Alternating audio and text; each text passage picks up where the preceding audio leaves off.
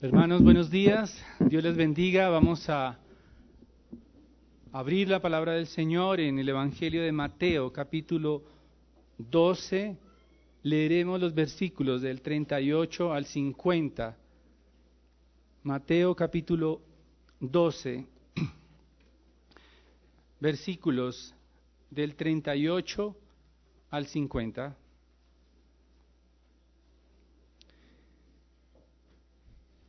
Vamos a leer la palabra inspirada por Dios, seguidamente pediremos su dirección.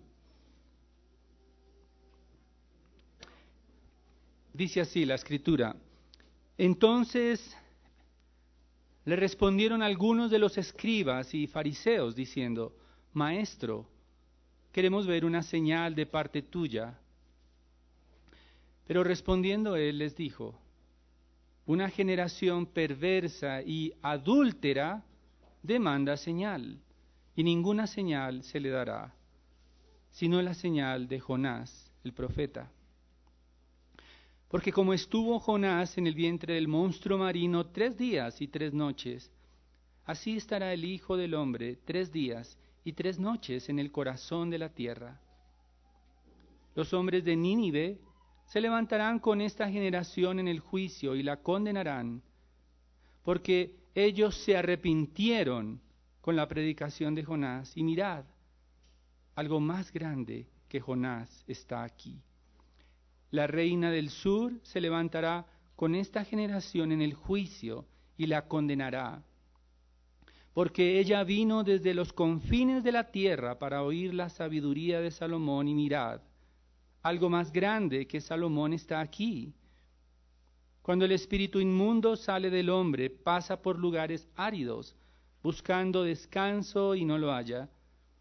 Entonces dice, volveré a mi casa de donde salí, y cuando llega la encuentra desocupada, barrida y arreglada. Va entonces y toma consigo otros siete espíritus más depravados que él y entrando moran allí. Y el estado final de aquel hombre resulta, resulta peor que el primero. Así será también con esta generación perversa. Mientras él aún estaba hablando a la multitud, he aquí su madre y sus hermanos estaban afuera deseando hablar con él, y alguien le dijo, he aquí tu madre y tus hermanos están afuera deseando hablar contigo. Pero respondiendo él al que se lo decía, dijo, ¿quién es mi madre y quiénes son mis hermanos? Y extendiendo su mano hacia sus discípulos, dijo, He aquí, mi madre y mis hermanos. Porque cualquiera que hace la voluntad de mi Padre que está en los cielos, ese es mi hermano y mi hermana y mi madre. Oremos. Padre Celestial, somos conscientes de que tu palabra es poderosa para transformar nuestros sistemas de pensamiento. Tu palabra es poderosa para producir arrepentimiento genuino en los corazones. Tu palabra es la que penetra nuestras almas para redarguirnos, para sensibilizarnos y ver con claridad las glorias de tu Hijo. Te pido, Señor, que tu Espíritu esté en medio de nosotros. Abre los cielos, Señor. Dirígenos hacia ti. Dirígeme a mí, que mis palabras, que mis actitudes y aun el tono de mi voz sean dirigidos por ti, para la gloria de tu nombre. Te lo pido en Cristo nuestro Rey. Amén. Estar cerca del rey no significa ser parte de su familia. Aunque el apóstol Pablo utiliza la palabra familia como una relación ideal en algunas de sus epístolas, de sus cartas. Por ejemplo, en Efesios 2.19, en Efesios 3.15 usa la palabra familia, no se está refiriendo precisamente a una relación de consanguinidad sino a una relación sobrenatural que solo la iglesia puede disfrutar. Se trata de una relación de pacto. En realidad, las relaciones de sangre no siempre están basadas en el amor. Recordemos que el primer homicidio ocurrió de un hermano hacia su hermano. Caín mató a Abel. Este referente de las familias que unos a otros se persiguen, unos a otros se matan, está por toda la Biblia. Hermanos se levantan contra sus hermanos, violan a sus hermanas como los hijos de David. Padres se levantan contra sus hijos e hijos contra sus padres. A pesar de esta realidad, Dios estableció un pacto con la simiente de un hombre, Abraham, para que una nación entera saliera de las entrañas de Abraham para ser benditas todas las familias de la tierra. Esta promesa comenzó a gestarse, a perfilarse, a enfocarse en la nación de Israel y precisamente en David, cuando Dios prometió que un hijo suyo recibiría para siempre el trono y sería llamado Hijo de Dios. En segunda de Samuel capítulo 7, versículo 16, recordamos esta, este pacto. Los lazos de consanguinidad son importantes para demostrar el linaje y la gloria del rey. Por eso Mateo quiere dejar en claro desde el comienzo de su Evangelio, capítulo 1, versículo 1, Jesús, hijo de Abraham, hijo de David. Solo los parientes del rey, cercanos a él, íntimos con el rey, heredarán la vida eterna. Sin embargo, estar cerca del rey no significa ser parte de la familia del rey. Para entender este pasaje hemos, o más bien hoy es más sencillo los que toman apuntes. Primero veremos una señal superior de los versículos 38 al 42. Luego veremos una condenación superior de los versículos 43 al 45 y finalmente veremos una relación superior.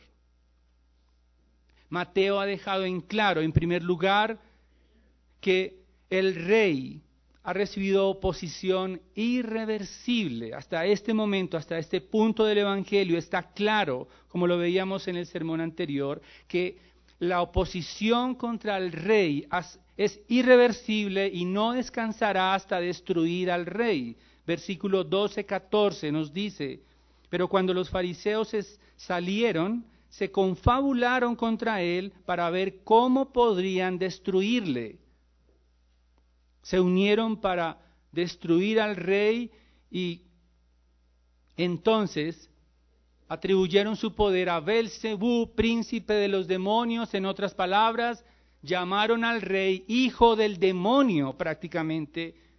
Haces parte de los demonios de tu líder, Satanás. Este rechazo entonces nos lleva a la blasfemia contra el Espíritu de Dios que no sería perdonada. Hasta este momento hay una blasfemia contra el rey irreversible que se precipita a un juicio irrevocable. Y creo que Mateo, al mirar este texto, inicialmente parece como que está hablando de cosas diferentes, familia, ninivitas, una reina, está hablando de una señal, pero creo que el evangelista ha organizado su material de manera que quiere comunicarnos algo. No es coincidencia que encontremos este orden en la palabra de Dios. Hay una secuencia lógica del material que Mateo tiene a su alcance. Recordemos que Mateo no es un cronista como un periodista que está siguiendo a Jesús tomando nota de sus hechos. No. El evangelista tiene un material, han pasado varios años y organiza toda la escritura para comunicar un mensaje. Y este es el caso que vemos aquí. vamos de nuevo entonces al texto del versículo 38. Entonces le respondieron. Esto nos conecta con lo que está pasando atrás. Han blasfemado el nombre, el Espíritu de Dios. El versículo 37 nos dice, porque tus palabras, por tus, porque por tus palabras serás justificado y por tus palabras serás condenado. Por lo tanto, esta conexión allí con los que escribas y fariseos lo hacen conscientemente. Su afirmación es perfectamente voluntaria, consciente, no es accidental. Y dicen lo siguiente, respondieron algunos de los escribas y fariseos diciendo, Maestro, queremos ver una señal de parte tuya. En realidad, pedir una señal al Rey de los cielos en este momento, a estas alturas del Evangelio, era prácticamente un pretexto para sentenciarlo a muerte. La expresión maestro suena como bien piadosa, pero es despectiva, es hipócrita. Después de haber sanado enfermos, resucitado muertos, someter a los demonios, aplacar las tormentas, cumplir las profecías del Antiguo Testamento, hablar con sabiduría, mostrar amor, mostrar la gloria de su nombre. Ahora, a estas alturas, pedirle una señal es tratarlo como un espectáculo de circo. Quizás apáganos el sol un ratito para verte. ¿Por qué no traes una estrella del firmamento y nos la muestras en tu mano? Haznos un espectáculo de circo para creer en ti. Sin embargo, el rey les da una respuesta que comienza en el versículo 39 y termina en el 45, pero la hemos dividido en dos partes. Es muy importante esa división, porque la primera parte nos habla de una señal superior. La respuesta de Jesús comienza en el versículo 39, respondiendo les dijo, una generación perversa y adúltera, y esta palabra adúltera no es gratuita el Señor se está refiriendo a la nación de Israel. En, el versículo 45 nos dice, así será también con esta generación perversa.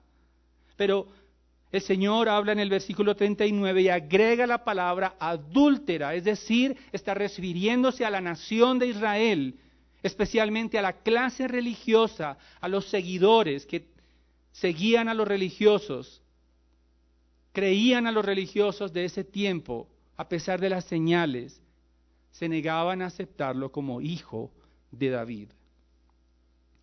Las multitudes intentaron entender que es el hijo de David, versículo 12, capítulo 12, versículo 23, y todas las multitudes estaban asombradas y decían, ¿acaso no es este el hijo de David?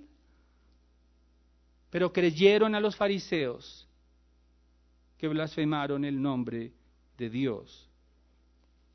El rey no complacería las mentes perversas de su propia nación, los que estaban cerca de él. El hecho de llamarle maestro no los acercaba al rey. Su petición de una señal mostraba que la enemistad con el rey era irreversible. Por eso la respuesta de Jesús entonces contrasta la actitud de su propio pueblo, la nación de Israel, con gentiles. Y entonces eso nos lleva al versículo 40.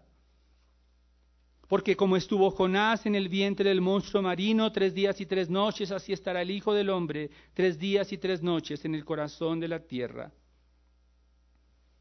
La única señal que vería esa generación perversa y adúltera no sería para salvación, sino para condenación. Como una mujer adúltera es tratada en Ezequiel 16, 32, Israel es infiel a su Dios. Israel es una nación promiscua a su Dios. Israel es infiel a su rey como una esposa que se acuesta con otros. Israel traiciona al rey por su falta de arrepentimiento. El hijo de David es repudiado por su propio pueblo. Es interesante que el Señor usa a Jonás como una señal, como una muestra de anticipación de su condenación. Los gentiles que lanzaron a Jonás al agua, si ustedes leen detenidamente, eso les queda de tarea, se arrepintieron antes de lanzar a Jonás al agua. Pero el pueblo del pacto, el pueblo de Dios, el pueblo que recibió las promesas, el pueblo escogido, el pueblo que debería acoger a su rey, entonces no se arrepintió el pueblo del pacto, es decir, aquellos que estaban más cerca de él, lo entregarían a la cruz. Pero la tumba no podría retener al rey. Tres días y tres noches estaría allí. La resurrección no es un espectáculo de circo para este mundo. La resurrección es la demostración de la ratificación del rey. El cielo ratifica al rey en la tierra. La señal de la resurrección del rey no es cualquier resurrección. Lázaro resucitó y volvió a morir. Será el único que murió dos veces, igual que una niña y varios que resucitaron. La señal del rey es más superior, es gloriosa, es es majestuosa porque venció a la muerte en nuestro lugar. Porque recibió las consecuencias de nuestro pecado, el pecado que comenzó en Edén, el pecado de Adán que nos separó para siempre de nuestro Creador. Ahora el Rey es resucitado en gloria y majestad para reconciliarnos con el Creador. No es cualquier resurrección, no es cualquier victoria, no es cualquier evento, porque su propio pueblo sería juzgado por esa señal superior. La condenación de esa generación adúltera es irrevocable y dos testigos son presentados. Los cargos del Señor Jesucristo son presentados ante ellos. En primer lugar, Nínive Versículo 41, los hombres de Nínive se levantarán con esta generación en el juicio y la condenarán porque ellos se arrepintieron con la predicación de Jonás. Y mirad algo más grande, que Jonás está aquí. Tenemos que recordar que era Nínive, era la capital de Asiria años antes, en tiempos de Jonás. Era una ciudad, como leíamos en la lectura, en la lectura inicial, era de una extensión al menos de 95 kilómetros, se necesitaban tres días para transitar esa ciudad pecaminosa, idólatra. Pero se arrepintieron ante el llamado de Jonás, que fue a regañadientes. Jonás no fue complacientemente a anunciar juicio. Jonás fue obligado por Dios. Pero el rey de justicia, voluntariamente, llamó a su propio pueblo al arrepentimiento, pero no se arrepintieron. Los que estaban más cerca del rey no se arrepintieron, fueron adúlteros, infieles al rey. Hay un segundo testigo, versículo 42, la reina del sur se levantará con esta generación en el juicio y la condenará, porque ella vino desde los confines de la tierra para oír la sabiduría de Salomón y mirad algo más grande que Salomón está aquí. Estaba hablando de la reina de Sabá en Primera de Reyes, capítulo 10, versículo 9. Fue atraída por la sabiduría de Salomón, viajó dos mil kilómetros, probablemente en camello, ese era el Concord de ese tiempo es algo así como ir y volver y regresar a Barranquilla a lomo de mula. No parece divertido, ¿no? Eso hizo esta mujer reina, trajo toneladas de oro a, Salomón le dio tesoros al admirar, al ver la sabiduría de Salomón, pero hay algo muy interesante y es que esta reina no le da el loor y la gloria a Salomón, sino al Dios que le dio la sabiduría. Pero aquel que creó a Salomón aquel que en Colosenses capítulo 1 nos dice que sustenta el cielo y la tierra, el creador de la sabiduría de Salomón, el creador del esplendor de Salomón, el creador de las cosas de las que hablaba Salomón estaba al frente de ellos, pero no se arrepintieron. Su propio pueblo lo rechazó.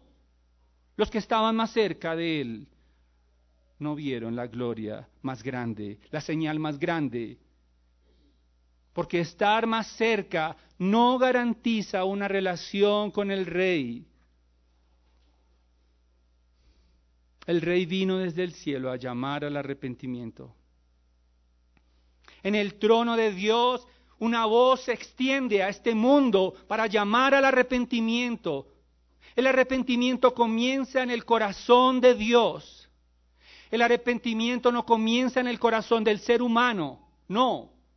No comienza en buenas intenciones porque estamos muertos en nuestros delitos y pecados.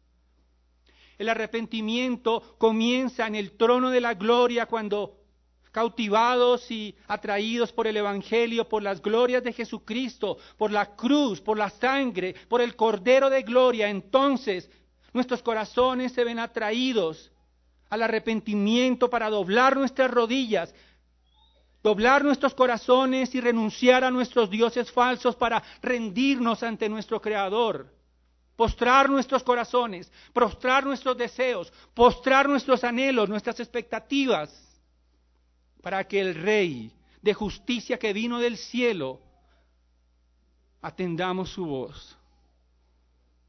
El arrepentimiento genuino comienza en el corazón de Dios y termina en las entrañas de nuestra alma. El rey superior a Jonás, el rey superior a Salomón, el rey superior a todo lo que existe. Este mundo no era digno de él. Juan el Bautista dice, ni siquiera soy digno de desatar la correa de su calzado.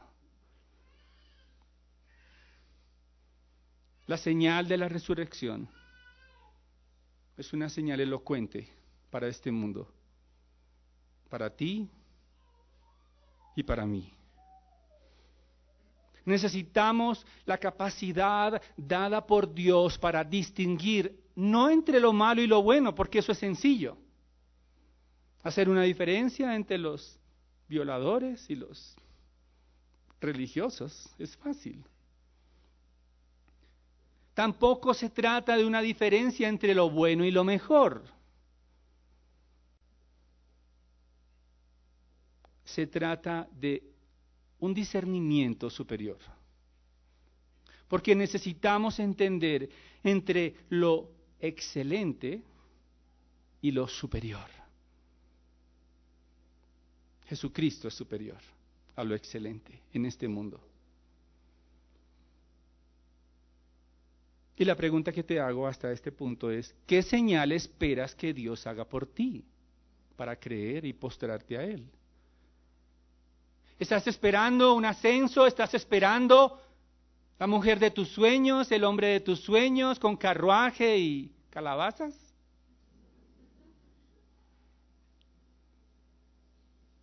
¿Estás esperando que se arreglen tus problemas? ¿Qué señal estás esperando? ¿Que el Rey de Gloria te haga un espectáculo de circo para postrarte ante Él? ¿Qué estás esperando para arrepentirte?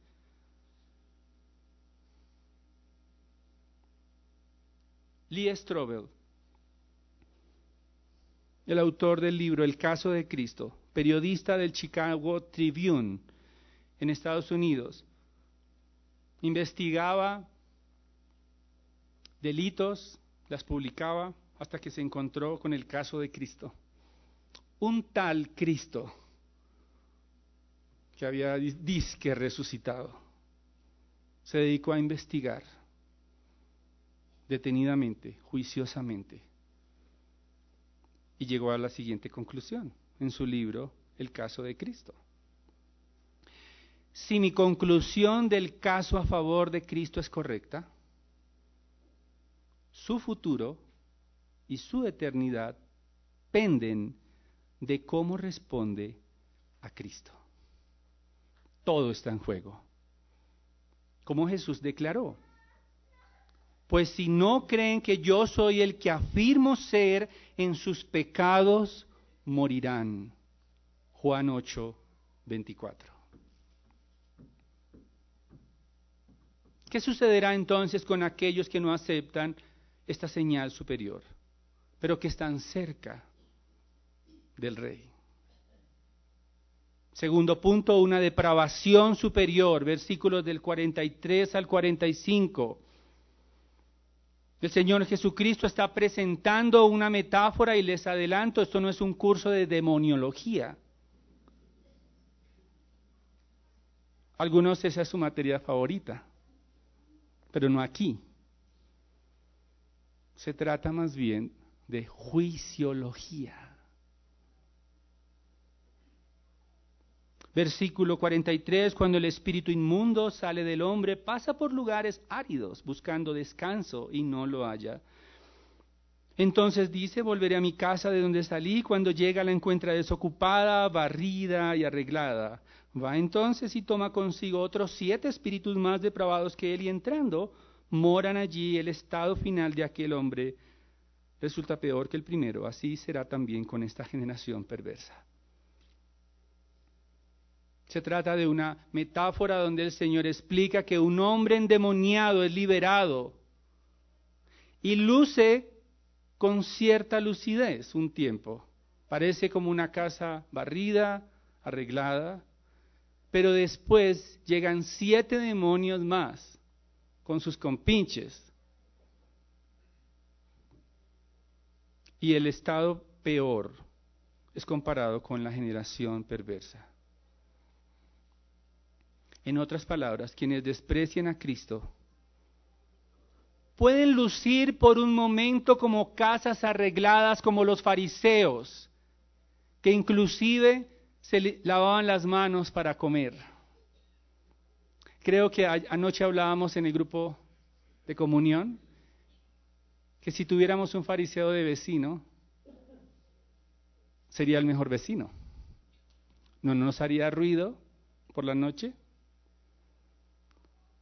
nos traería tinto, nos preguntaría cómo sigue nuestra hija de salud y nos traería al portal en su camioneta.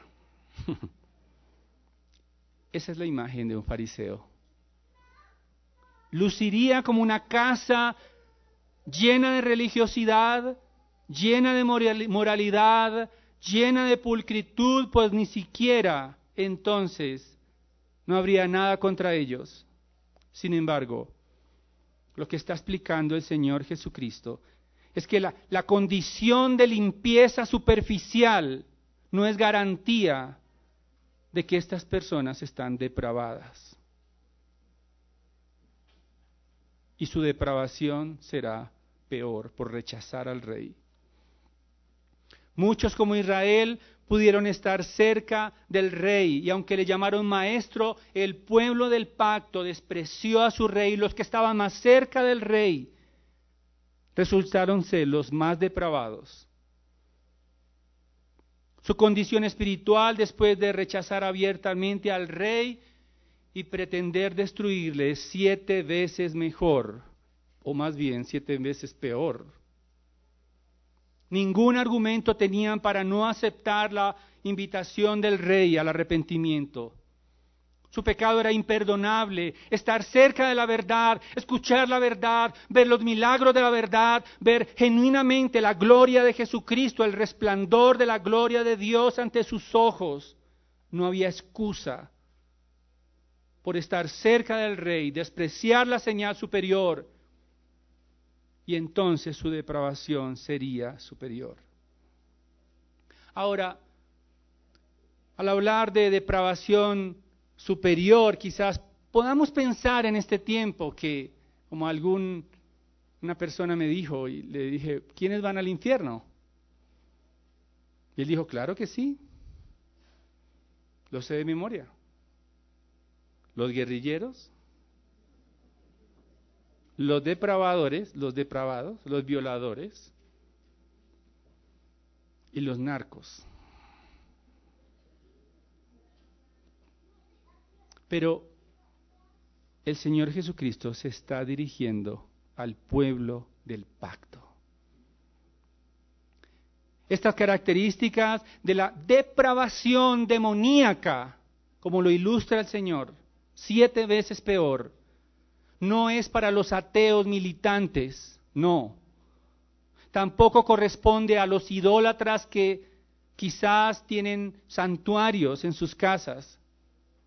No se refiere a las falsas religiones, hinduismo, budismo, musulmanes, no. Se trata del pueblo de Dios, o al menos los que dicen ser del pueblo de Dios.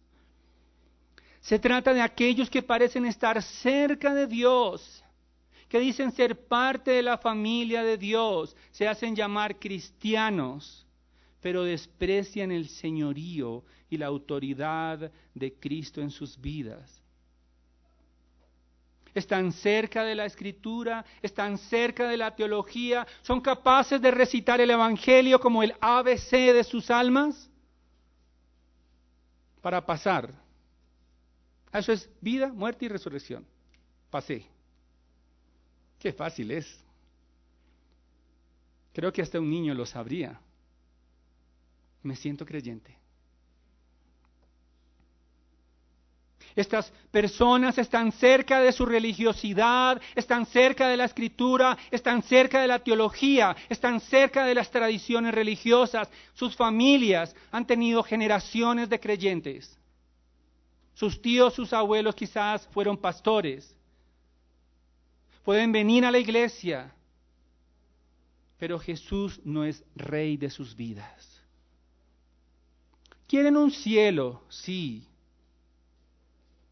pero no les interesa si Jesucristo está o no en el cielo. Pueden saber teología, pero Jesucristo no es la pasión de sus almas porque los deleites de este mundo invaden su corazón y su ser, sus afectos, sus preocupaciones, sus temores.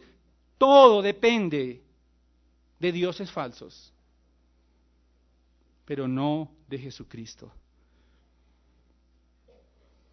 Son aquellos que dicen, este año sí me voy a consagrar, este año es el de la vencida.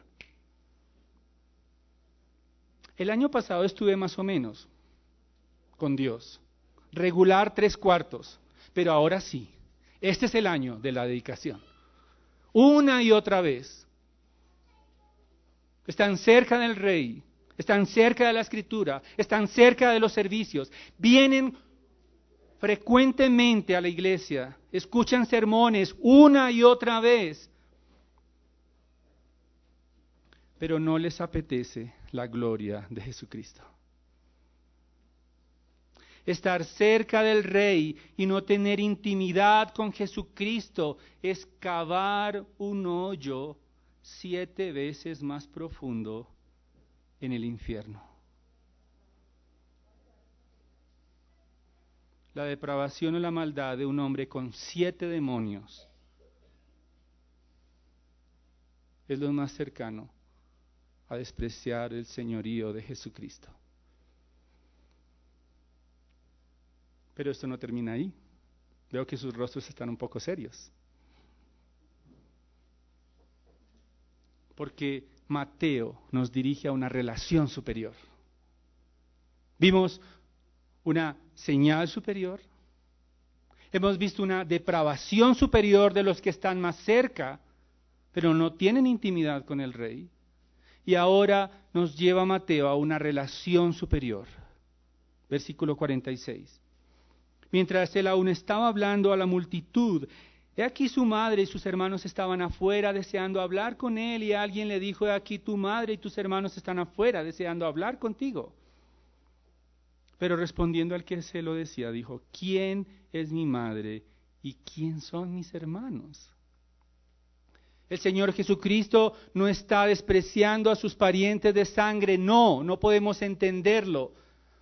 Recordemos que en Juan 19, 25 en la cruz encomienda a su madre, ¿a quién? Al discípulo, Juan. He aquí a tu madre. No, creo que Mateo no está hablando de despreciar las familias. No, nos está llevando a algo más glorioso, algo más extraordinario. Porque la pregunta quién es mi madre y quiénes son mis hermanos no es un desprecio de Dios por su familia de sangre. No, está mostrando una relación superior a los lazos de consanguinidad. En otras palabras, el rey, ante el rechazo de su propio pueblo, del pueblo del pacto, de los que estaban más cerca de él, que deberían admitir la gloria y la majestad del Mesías, más bien lo trataron como a un demonio, ahora responde y, revela una verdad gloriosa. ¿Quién tiene una relación superior con el rey? En otras palabras, el Señor está diciendo, ¿quiénes gozan intimidad con el rey que tiene dominio eterno? ¿Quiénes le pertenecen al rey? ¿Quiénes comparten la naturaleza del rey? ¿Quiénes son auténticos hijos del rey? Y la respuesta es contundente. Versículo 49 y 50. Y extendiendo su mano hacia sus discípulos, dijo, He aquí mi madre y mis hermanos.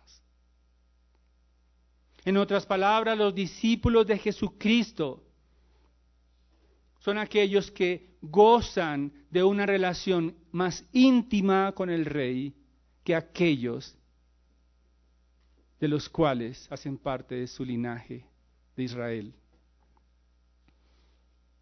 Necesitamos asegurarnos que somos discípulos de Jesucristo.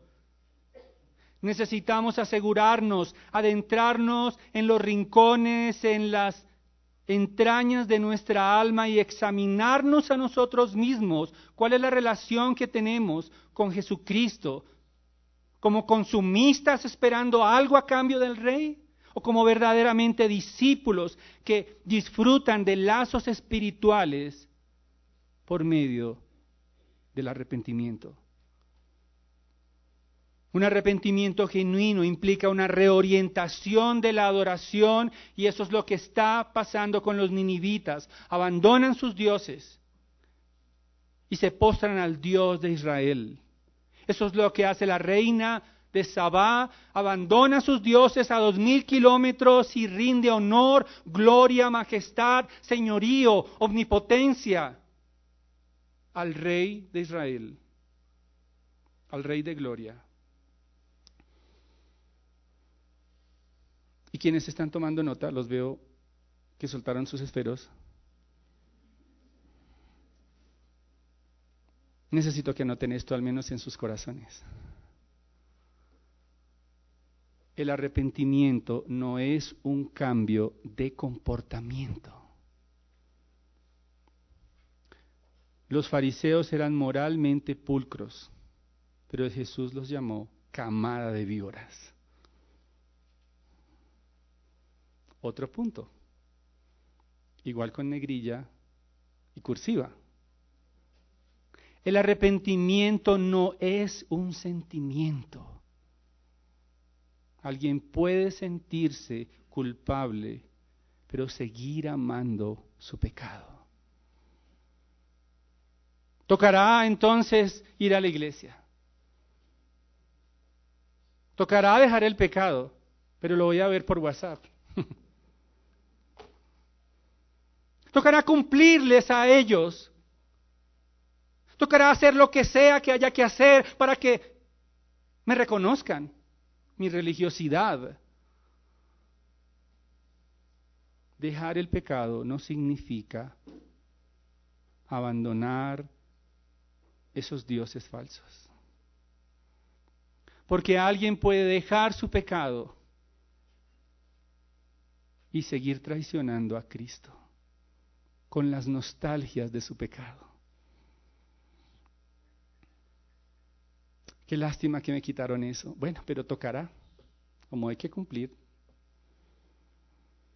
El verdadero arrepentimiento admite la traición a Dios, es decir, el adulterio espiritual. El verdadero arrepentimiento implica entender que mi pecado es una traición al Rey de justicia, aquel que me creó. Lo cambio por algo creado que es superior en satisfacción al Rey. Y finalmente, el Señor Jesucristo muestra las características de estos verdaderos discípulos. Discípulos que no solamente dicen, sino que hacen la voluntad de Dios, versículo 50, porque cualquiera que hace la voluntad de mi Padre que está en los cielos, ese es mi hermano, esa es mi hermana y mi madre. Y, esta misma expresión la vemos en el Sermón del Monte, en el capítulo 7, versículo 21. No todo el que me dice Señor, Señor, entrará en el reino de los cielos, sino quién? El que hace la voluntad de mi Padre que está en los cielos. En otras palabras, ser discípulos del Rey es obedecer a Jesucristo es llevar una vida santa, una vida piadosa, y eso no es ser legalista, no. No es legalismo orar, no es legalismo meditar en la palabra de Dios, no. Es la piedad que nos llama el Señor. No es legalismo gozarnos en las glorias, en la intimidad con el Rey, eso no es legalismo. Y quiero dejarlo claro. Porque podemos llevar esa elección a niveles extremos de olfatear prácticamente el pecado y decir que la libertad que tenemos entonces por la elección nos permite olfatear el pecado en las fronteras del infierno.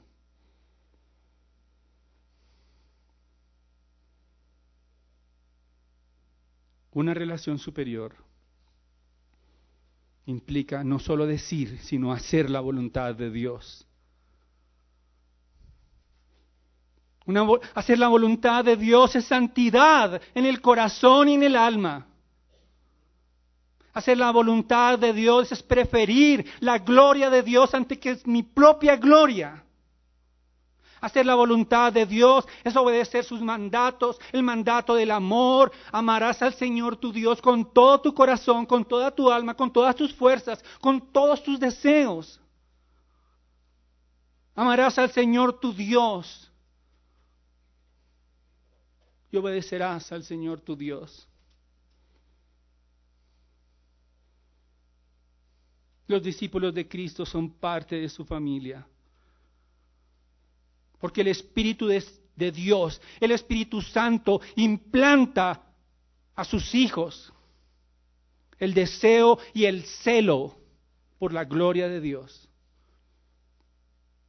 Porque el Padre no solo ha formado una familia de manera legal, con la justificación, declarados justos ante el trono de la gloria.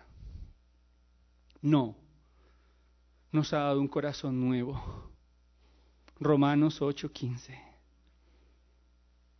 Nuestros afectos naturales por Él nos llevan a decirle, Abba, Padre.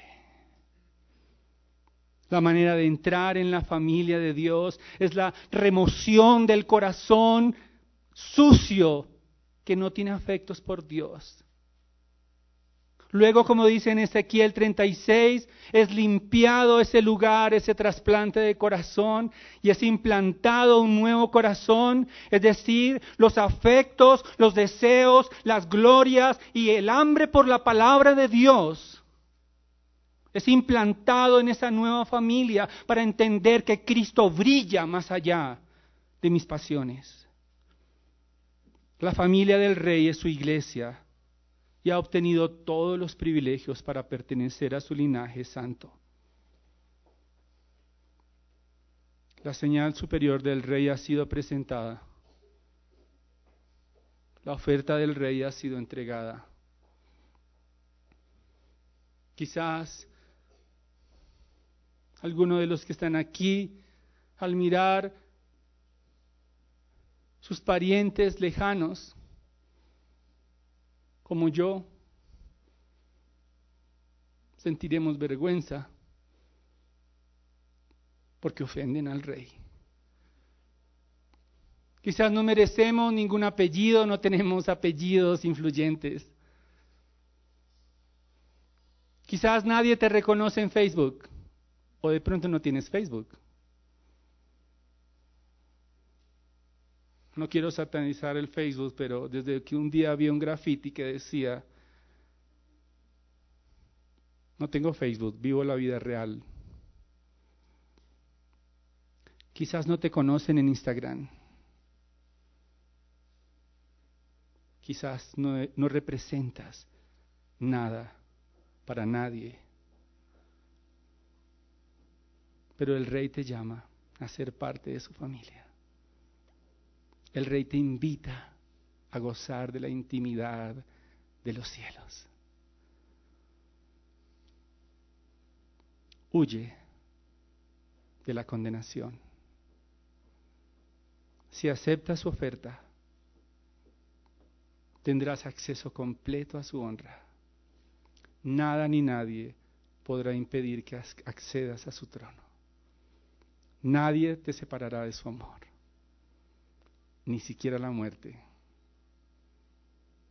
porque eres del linaje santo del Rey. Oremos. Padre, te damos gracias por este tiempo en que nos muestras a través de tu palabra que la señal superior de la resurrección es poderosa para condenar, pero también para salvar. Gracias por invitarnos a tener comunión íntima contigo, Señor, sin merecerlo. Si hay alguien en este lugar que aún huele a pecado, porque sus pies están en este mundo, un pie en el mundo, un pie contigo, ayúdalo a traspasar esa frontera de la integridad delante de ti, para que pueda gozarse siendo de tu familia, Señor. Cuídanos de estar cerca de ti, pero no ser parte de tu familia, Señor. Guárdanos. Para la gloria de tu nombre oramos en Cristo. Amén. Dios les bendiga, hermanos, y disfruten este tiempo de comunión.